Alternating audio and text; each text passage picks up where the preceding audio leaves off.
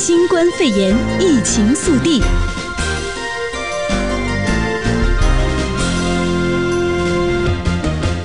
Hello，各位听众朋友，大家晚安，欢迎收听四月一号星期三晚安洛杉矶节目，我是邝诗英，我是孟佳，嗯。晚安，洛杉矶连续三天来了三位老朋友，孟佳也是很久没有来晚安了。对，是来串门的。今天来串门，今天我是愚人节派来串门的。但今天很可惜，我们不是愚人节节目啊。这个今天早上我还听孟佳跟雪潮在聊，说希望这个呃新型肺炎疫情，其实大家醒来发现是愚人节的一场笑话。对，我其实前两天做了一个梦，我梦见、嗯、呃有很多这个美国人还在外面的餐馆吃饭，然后我当时在梦里就非常苦口婆心的挨着桌子去劝他们：“你们回家吧，不要在外面，好不好？”然后醒来之后，我觉得我的心好累，是感觉这个疫情真的是让大家心情都比较紧张啊。不过今天有没有孟佳有没有被哪个这个愚人节笑话有娱乐到的？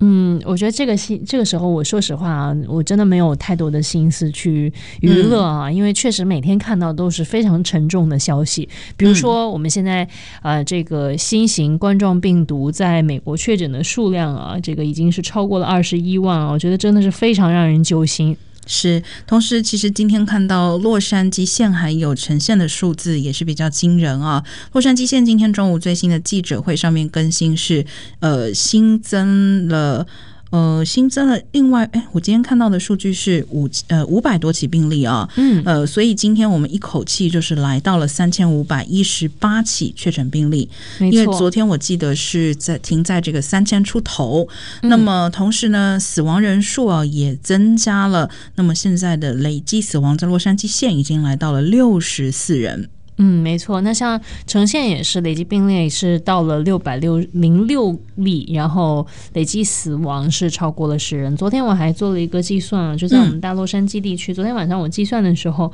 就确诊的人数已经是超，就五个 county 加在一起已经超过了四千。是对，呃，毕竟我们还算是这个人口相当密集的地区啊。嗯、像呈现今天这个呃，其实是新增一百零七起，达到六零六起病例。那么这个一百零七起的新增，也是呃，呈现目前为止最大的这个单日新增确诊病例啊。嗯，没错。那其实现在面对疫情呢，有一些这个郡呢，也是修改了自己的防疫指南。比如说呢，这个河滨县 Riverside 呢，它就是改了自己的这个防疫指南啊，嗯、就是建议大家。去超市、去药房、去医院的时候，应该戴上口罩来减缓这个新冠病毒的传播。我觉得这也是观念观念转变的最快的，我们这个附近的一个 county 了啊。是这个戴口罩的话题，这两天真的讨论特别多啊。嗯、不只是这个河滨县直接颁了新的这种指导，说是建议大家，嗯，对，也包括我们这个 CDC 也是现在在慎重的考虑要不要建议大家戴口罩。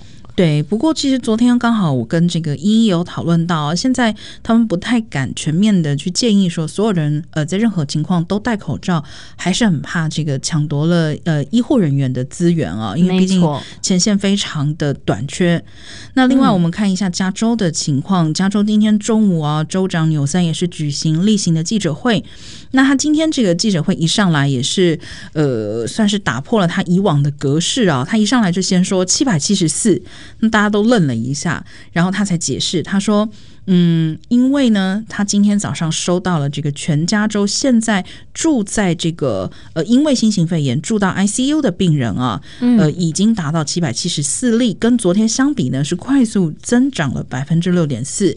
呃，也因为这样，他今天也宣布啊，加州接下来的所有的学校在这个学年都不会再开门了，就全部转为线上授课。嗯，对，我觉得听到这个，大家可能会觉得好像听错了一样啊。嗯，因为我们之前是知道这个夏季学期之前我们是不会再开学，但是现在是整个学年啊，就是全年都不会再开学了，所以也不用想这个秋季学期的事情了。当然。有一点就是停学不停课，那目前呢，就是这个课程啊，都还是会在网络上面呃去进行。那纽森也是强调说啊，就是在现在这个时候啊，我们需要是适应这个网上上课的方式，而且呢，也要提升我们的网络的教学质量。是，但另外一方面啊，纽森也承认，他说现在州里面还是有蛮多家庭跟学生是没有这个设备可以上网的。嗯，所以他今天也宣布啊，加州。州政府会跟这个谷歌来合作，要在全州呢提供数千个免费可以无线上网的呃这种笔记本，然后让一些儿童、嗯、对跟家庭可以来使用啊。呃，所以也是希望啦。其实现在这个事情，嗯、呃，怎么说呢？前一段时间，我想大家的心情还是会觉得说这是一个短暂的经过，呃，或许几周之后就会好了。但现在其实真的是需要做一些比较长久的打算。情况真的没有那么乐观啊。那我们现在也是看，光看这个学校停课会停掉整个学年，也就明白这个时间我们。预估的这个战胜这个这场病毒的时间到底会有多久？那说到刚刚的这个学校，其实已经入学的这些学生，肯定现在面临着这个上网课觉得不习惯的问题。嗯，那还有一些没有入学的学生，比如说即将上大学的这些学生，我们都知道这个 SAT 之前也是呃有一些这个呃比如说推迟啊，或者是取消啊这样的消息。那现在呢，像加大的这个 UC 系统啊，就已经宣布受到这个新冠肺炎疫情的影响呢，会。会放宽这个二零二零年秋季申请入学的要求，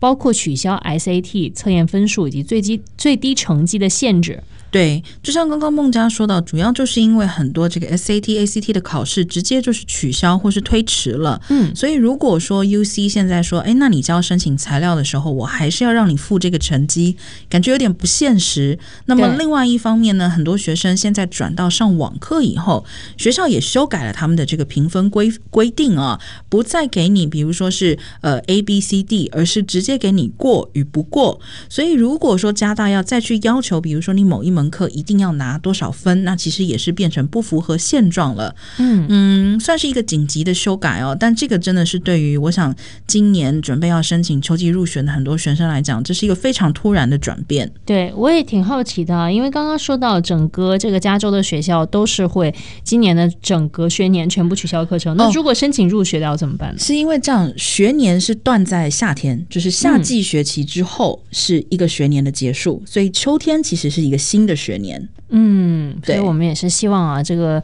我们的正常的这个生活跟学习啊，能够早一点的恢复。嗯，今天 UC 还说了一件事情啊，就是说他们也不会再要求这个国际学生申请二零二零秋季的时候提供像是这种托福啊，呃，或者是这个其他的这种英文考试成绩。但孟佳就讲到今天讲到一个很重要的重点，现在国际学生就算申请上了，最大的困扰是都不晓得去哪里办签证，都不知道来不来得了。对，今天也是在网上看到了有一些这个呃国际学生发的自己的这个现在心理感受啊，就是说还没有。入学就已经变成失学儿童，莫名其妙可能就会横出来一个 gap year 了。因为我们都知道大使馆现在，呃，这个包括在很多地区的这个领事馆都已经是目前是关门的状态，没有办法去申请签证。嗯、所以相信这一次的新冠疫情啊，也真的是给各行各业啊，包括我们的学生朋友也是带来了非常大的影响。是，不过这个目前来看啊，居家令真的没有办法太早的去解除。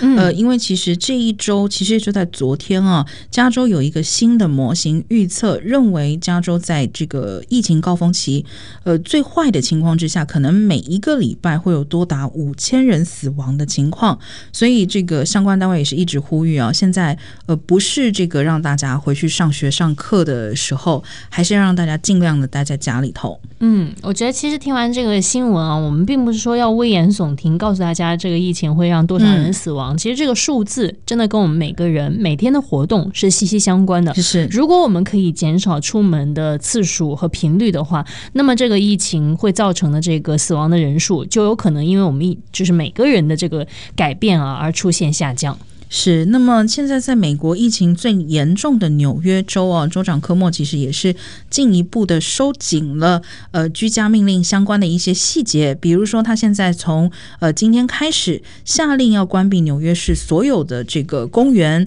还有公园里面的不管是操场啊、篮球场，全部都要关起来哦，而且他要派这个警察去巡逻跟监督，就是说。哎，你们也这个在还是尽量待在家吧，也不要想着这个上街打个篮球了啊。嗯嗯，对。不过我觉得比较让人这个振奋人心的一点，就是目前我们其实测试测试出来的人数多，大家不用感到害怕啊。测试的这个人数上去了，也说明我们的这个测试能力提升了。那么越来越多的人被确诊，也就将有越来越多的人得到治疗。那么疫情也会进一步的去减缓目前的这个严峻的态势啊。那包括纽约州州长科莫也是表示啊，说。呃，这个在一号啊。召开的这个新闻发布会上说啊，那今天测试的人数达到了一万五千人。目前呢，纽约已经是有二十二万人接受了测试。嗯，那呈阳性的在这一万五千人当中有七千九百例，那现在总数也是达到了八万多例。对，关于这个就是说测试能力提升啊，对于预防新型肺炎的这个效果，呃，其实等一下我们在全球新闻里面分享跟韩国有关的新闻也会讲到。嗯，呃，那细节我们等一下再跟大家说明。这个时段，我们来看全美的消息啊。嗯嗯、呃，今天一开始看的这个消息，我觉得可能很多听众朋友都非常好奇、感兴趣。对，因为我们知道啊，其实蛮早之前，美国就已经宣布了，说是这个美国呃所有的人，你要去验检验你有没有得新型肺炎啊，这个是费用全免。但是、嗯、如果生病了怎么办？如果你真的得了新型肺炎，那到底要花多少钱去治疗啊？嗯，我记得当时这个新闻出来了之后，就是说治疗的这个账单啊，当时呃，我忘了是哪一位这个政府的这个发言人提出来的，嗯，就是说你将会看到的是一个不那么令人震惊的账单。当时我在节目上还开玩笑说啊，这个不那么令人震惊的账单，是因为美国的这个医疗费用怎么样都会很高，所以并不会觉得吃惊。那现在大概花多少钱，我们已经是心里有数了啊。我觉得跟我当初的预想是一样的。是今天看到的这个呢，是呃非营利组织 Fair Health 做的一项统计分析啊。嗯，呃，他说呢，首先他们看了一下，如果你是一个没有保险，或者是你因为任何原因选择你的这个 out of network，就是非你的保险公司网络之外的医疗机构去看病的话。估计呢要花四万多美元到七万多美元，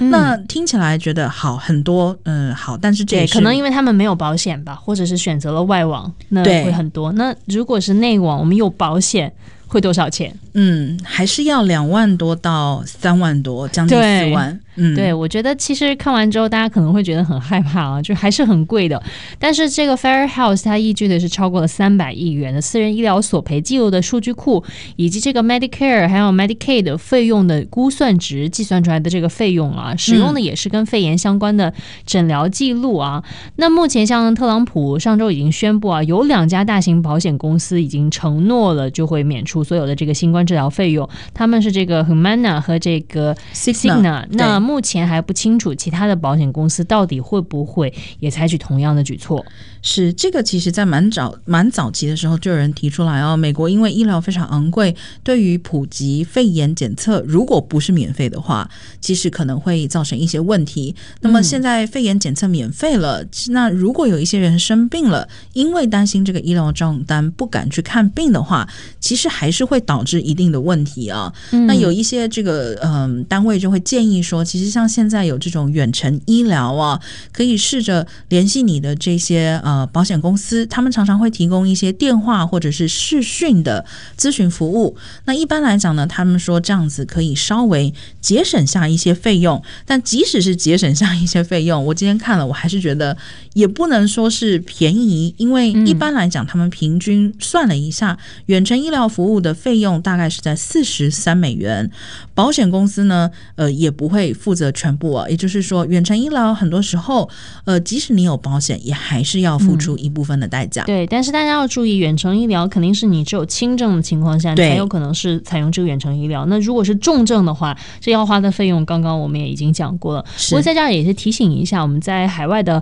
呃这个华人华侨朋友们啊，如果是大家有这个呃自己疑似这个新冠肺炎的症状，其实目前中国有一些这个机构也是设立了这种呃设立了远程的问诊，包括有一些专家可以在线免费为你进行解答啊。我觉得这个时候如果是觉得担心的话，其实也不妨选择一下我们中文的这样的一些服务机构，选择从中国国内来的一些援助啊。嗯，那这个时候也许我们就是呃呃，也可以就是帮助我们分担一点这个心理上的压力，包括经济上面的压力啊。当然，具体的信息大家可以上网查一查。据我所知，是已经有两家这样的机构了。嗯，是。好，那其实讲到这个，我们大家都是移民到美国来啊，我们就来看一条是移民局的消息。其实也是受到新型肺炎的影响，移民局今天宣布啊，要再次延长这个各地办公室关闭的时间。那么目前是延长到了五月三号，所以包含像是这种移民面试啊，还有入籍啊，都继续的推迟。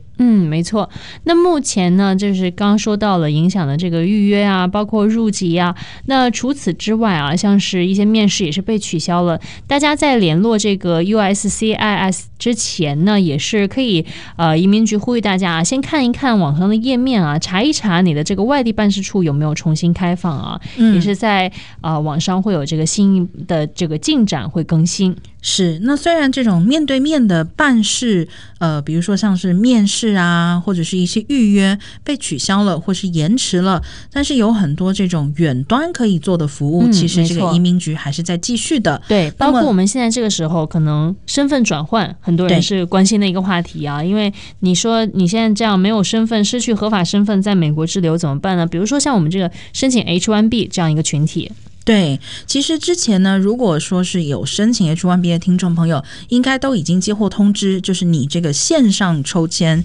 有没有抽中啊？嗯，那今天移民局也提醒大家，如果你在这个线上抽签已经抽中了，接下来你可以开始提交你实际的这个申请材料了。那你有九十天的时间。那现在这些材料呢，因为无法线上申请，大家还是要准备好以后印出来，然后寄到移民局。嗯，没错。那这个申请人啊，也是需要附上之前这个二零二一财年 H-1B 注册成功通知书的这个复印件啊。具体大家也可以在网上查一下相关的资料啊，确保这个寄出的资料是正确的。是，感觉新型肺炎真的打乱了很多事情啊。对，这个很包含这个，像今天我们一开始呃整点新闻提到人口普查，嗯，呃也是提醒大家，现在人口普查呢，其实上网可以填。对，这个我觉得 census.com 上面可以去填写，嗯、可以说。这个人口普查之前，大家应该在我们的节节目当中也是听到过不少这个人口普查的这个公益广告了啊。对，那其实对我们每个人的这个民生都是息息相关的。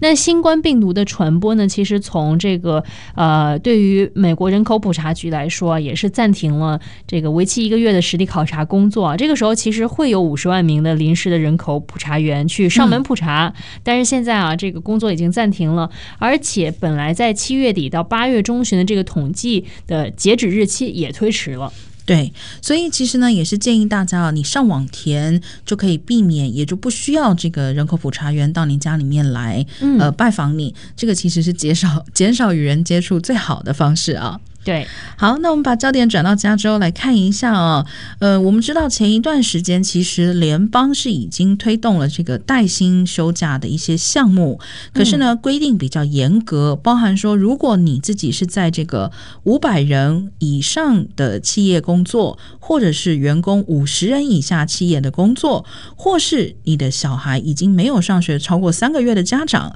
哦，都不符合这个所谓的有薪的带薪假。那么加州这边呢，现在二十九选区的参议员张玲玲啊，华我们的华裔的参议员，他要推出一个新的法案，希望在加州呢能够呃更进一步的来照顾这些呃有孩子的家庭，特别学校要停学了嘛。嗯，嗯没错。那这个法案呢，就是希望包含到因为学区关闭，必须在家照顾孩子这样的家庭啊。那同样啊，这位参议员他也是考虑到了是。不是把这个带薪休假的政策放在所有救济政策的首位。那目前的联邦的紧急带薪休假日呢，是给这个符合条件的家长收入的三分之二，但是每天不超过两百，总共不超过一万元这样的补助。嗯，好。那么另外还是要提醒各位听众朋友的是啊，这个最近联邦调查局发现新型肺炎疫期间很多的这种诈骗案，最近有新型诈骗是骗你说哦，我是 Costco。然后呢，你中奖了，我要给你发大礼包。那里面附一个这种虚假链接啊，点下去可能会遭到这种各自窃盗的情况，所以也是提醒各位听众朋友不要轻易相信这样子的简讯哦。对，那这个时候确实要小心。那包括谁说到 Costco，Costco 最近也是因为这个疫情的原因，调整了自己的不同的这个营业的时间啊，包括这个开门的时长啊。那现在又出了一个新规了，在这个不接受一些疫情特殊储备的这样的货品退换货之后，现在出了一个新规，是一张会员卡你只能两个人一起去购物。啊、哦，对，主要还是为了控管人流啊，嗯、而且这个是从四月三号，也就是接下来周五开始就要生效了，所以听众朋友也要留意一下。